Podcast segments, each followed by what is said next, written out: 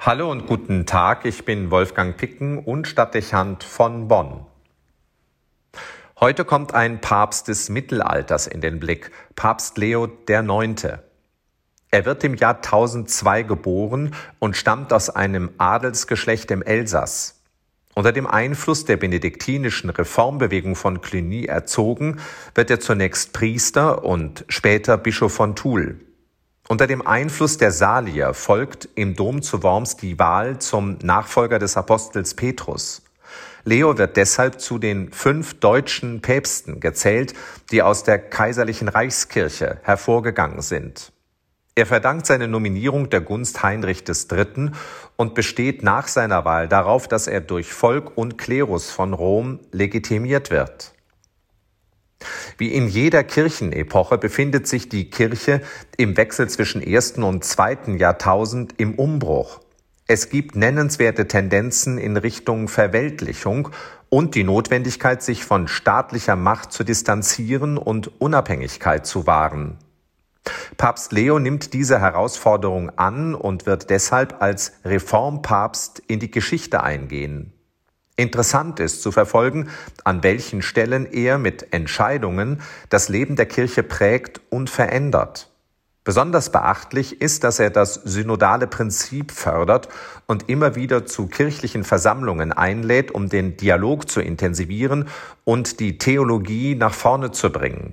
Das ist eine Vorgehensweise, wie sie heute vielfach verstärkt eingefordert wird und als sinnvoll erscheint. Allerdings kann man nicht von demokratischen Versammlungen sprechen, die mehrheitlich über Glaubensfragen entscheiden. Es sind Beratungen, die dem Austausch dienen und auf Kollegialität ausgerichtet sind, aber die Autonomie des Papstes und die Kraft seiner Entscheidung nicht mindern. Im Gegenteil, es gelingt Leo, den Anspruch des Papstamtes zu verstärken. Auf dem zweiten Konzil von Reims im Jahr 1049 wird dem römischen Pontifex unter anderem das exklusive Recht zugesprochen, sich als Oberhaupt und Beauftragter der Gesamtkirche bezeichnen zu dürfen. Das betont die Eigenständigkeit der Kirche gegenüber der staatlichen Macht und das neu gewachsene Selbstbewusstsein des lateinischen Westens gegenüber dem byzantinischen Osten.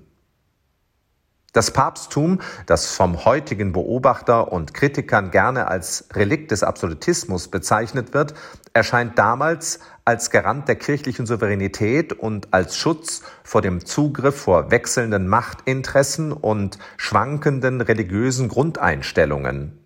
Die naive Idealisierung der Demokratie und des modernen Zeitgeistes führt zu der hybriden Annahme, dass alles, was in der Gegenwart durch eine Mehrheitsmeinung der Getauften und Gefirmten gefordert wird, auch als legitimiert zu gelten hat, so als ob Mehrheiten nicht irren könnten oder unbeeinflussbar seien.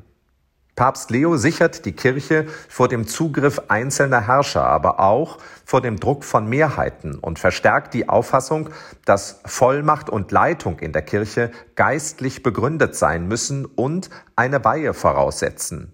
Die Kirche ist nach seinem Verständnis eine Gesellschaft anderer Art, eine geistliche Gemeinschaft, die sehr bewusst nicht nach weltlichen Gesetzen und Vorstellungen geleitet wird. Das besitzt eine große Aktualität.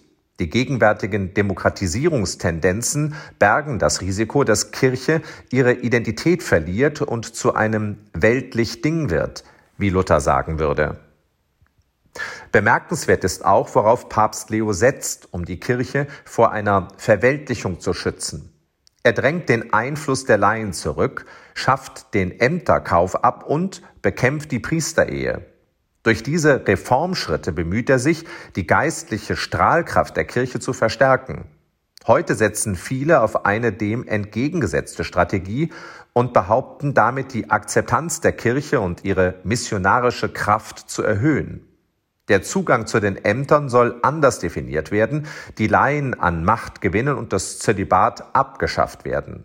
Fast wirkt es so, als sehe man bereits in der Verlagerung der Macht von Geweihten auf Nichtgeweihte die Lösung und sei man davon überzeugt, dass ein Wahlvorgang vor Klerikalismus und Machtmissbrauch bewahre.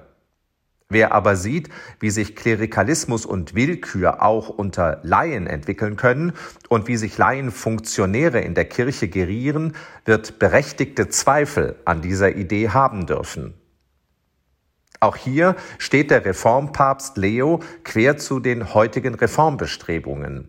Er setzt den Akzent auf eine geistliche Erneuerung und Verstärkung des kirchlichen Lebens.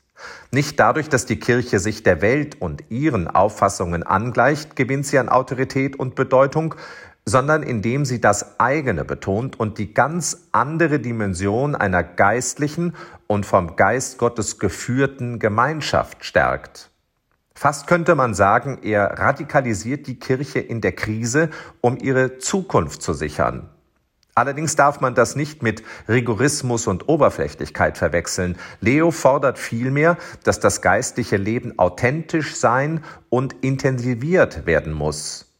Ähnliche Überlegungen werden von gegenwärtigen Reformdebatten bezeichnenderweise als sekundär zurückgestellt und nicht zur Diskussion zugelassen. Kurzum, Leo IX. wird als Heiliger verehrt, weil er der Versuchung widersteht, die Kirche den Strömungen seiner Zeit anzupassen und dem Einfluss von außen zu öffnen. Es war sein Bemühen, alles daran zu setzen, die Kirche geistlicher werden zu lassen und vor einer Selbstsäkularisierung zu schützen.